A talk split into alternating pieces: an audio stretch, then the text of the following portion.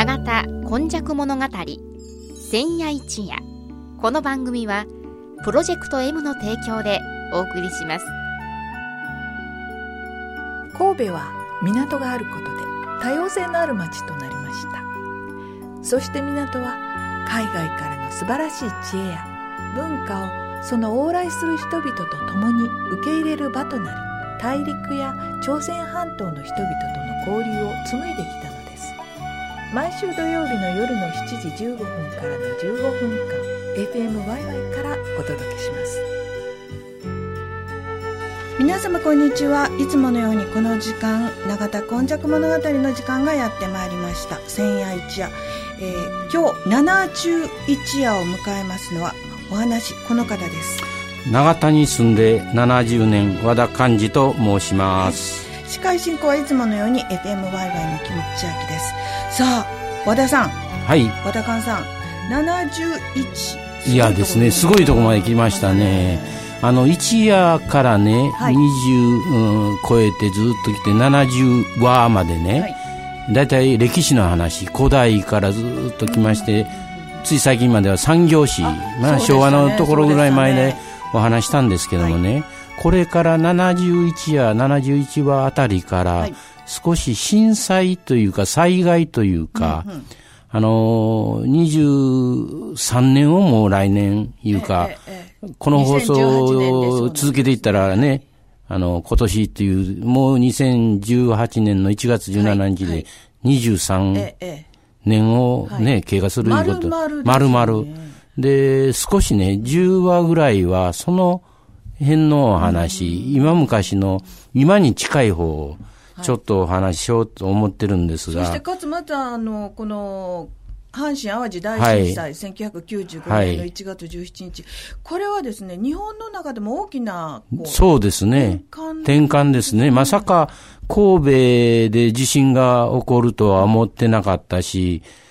起こった後はね、もう神戸だけやろと、うんうん、だんだんもう忘れ去られていくんかな思ってたら、ずっとですね、その後ね、災害がなんか続いてますからね、我々、まあ先輩みたいな格好としてですね、その時何があって何が苦労して、23年の今はどんな状態にあるかっていうのを、まああのね、なかなかお金の話なんかも絡んでね、他本書いたり、あの、学校で話したりするようなことじゃないんで、あの、ちょっと苦労話みたいなことも含めてね。じゃあ、実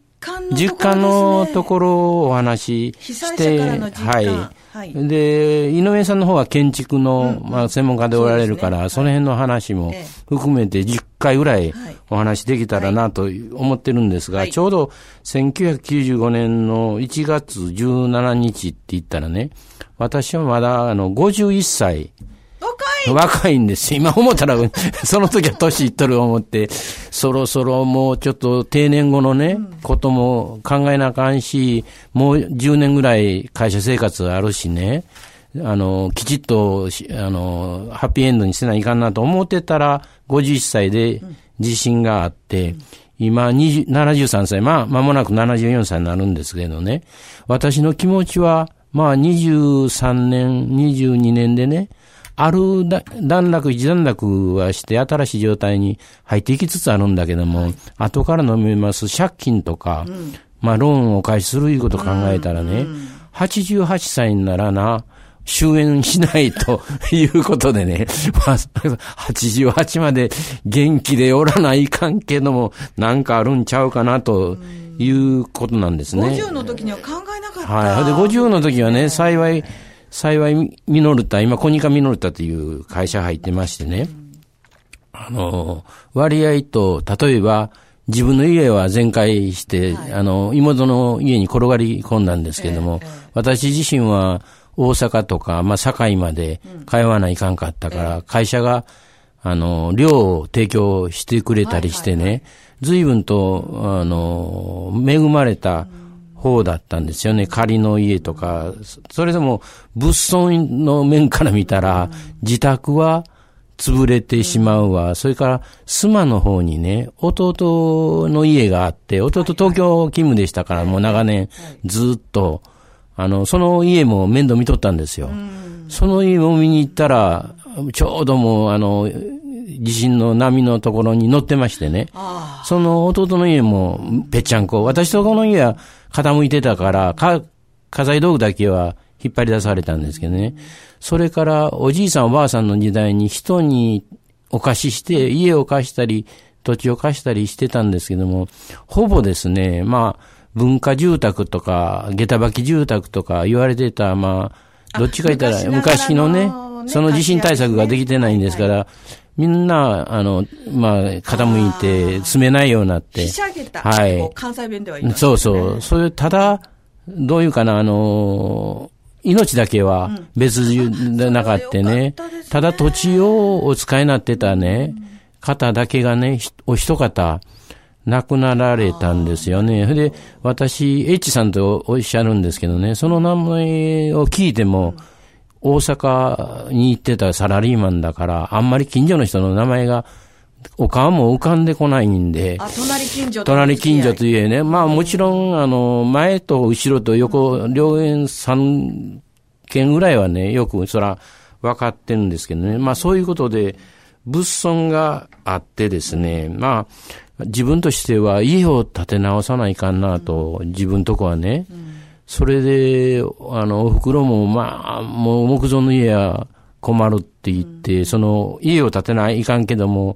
その時のミノルタの会社の状態、私カメラの部門にいたんですけれども、もう、大赤字の、あ。の、裁判に負けたりして、大量の170億円ぐらいの、あの、賠償金を払わないかん、アメリカの裁判があって。えらい時代だったんですね。ああ、ほいで、会社もね、もう、規模退職を募ったりしてるとか、で、地域見たら、私のところがまあ、割合物損とでは被害大きかった同じように家をなくした人とか、あるいは、あの、借りてもらったりしてた方でも家がなくなってるとか、は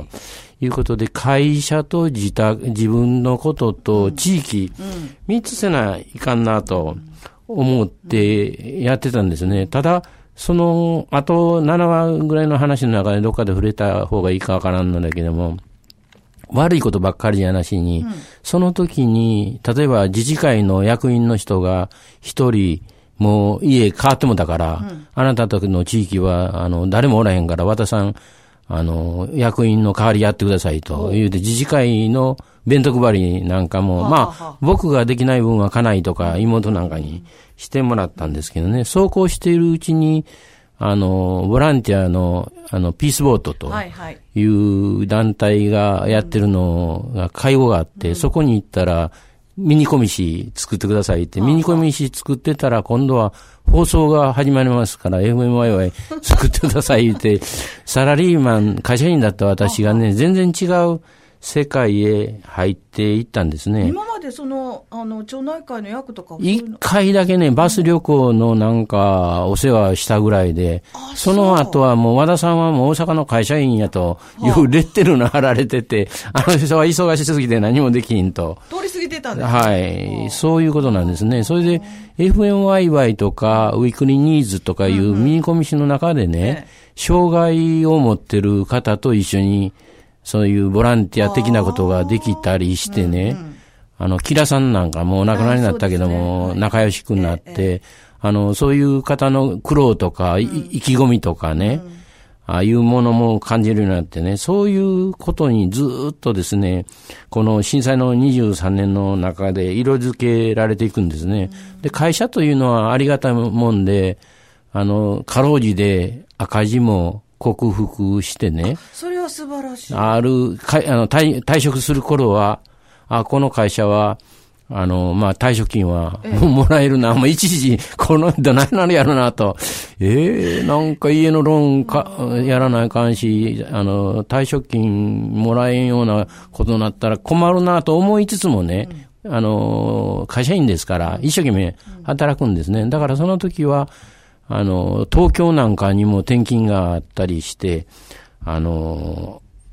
私は東京からあの FMY は帰ってきた時参加するとかいうことをしてて、で、2004年いうよりは正確には2003年の12月31日に、あの、定年退職になるんよね。えあ、お誕生日月月月じゃなしにね、その、年末まで許されるんですよ。はいはいはい。で、その時に、あのー、戻ってきたら、待ってましたばっかりに、自治会長とか、も、もろもろの役目があったし、それで、うん、その2000年超えて2003年、2004年っていうのは地域としては少しは再建できつつある。再建できないですね。後からあの家のお話はするんだけどね、あの、私の家がだいたい1年半でできたんですけどもね、それは幸いにお隣が、あの、兵庫県の建築協会の偉い方で、あの、割合とテキパキと動かないかんと、この時期、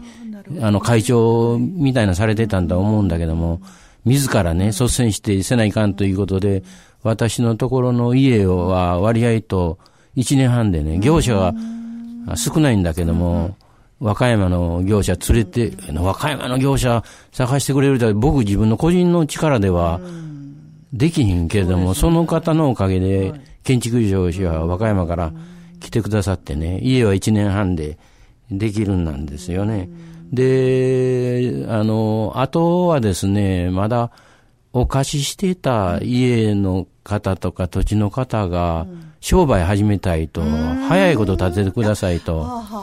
いうこととか、それから、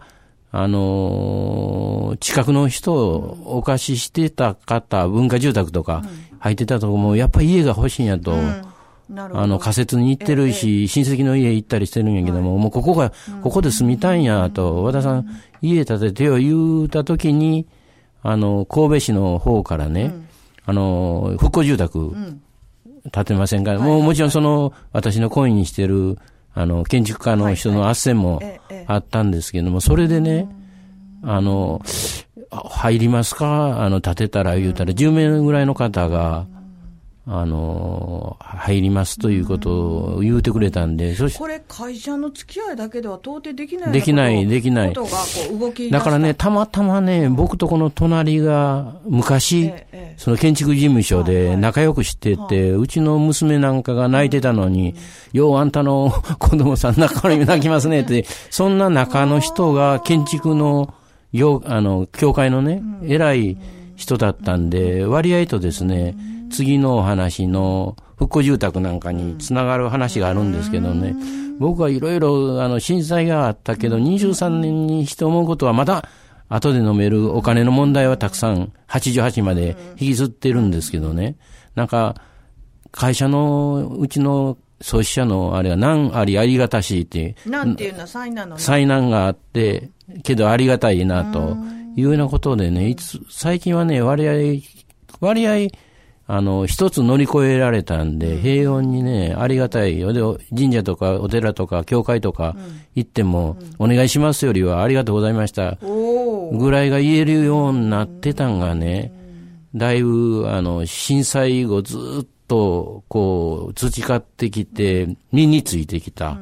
もんだと思いますね。はい、でもやっぱりあの、まだね、東日本なんかでも10年も経ってないし、はいはい、えーとまあ、中越にしても20年もしていない、はい、10年経ってもまだその、えー、仮設にいたりとか、はいはい、復興住宅のことがあったりとか、二、は、十、い、何年経ってる神戸でもまだまだまだまだあります、ありますね。そういうことを考えるとこう、毎日毎日積み重ねていくことで、なんとかそうなんよね、生きてる、ぼちぼちぼちぼちね。なんか大変なことだけども、一つずつ積み重ねていって、なんか形ができてきて、それができた頃にはまた次の違うものが現れてくるというような感じですね。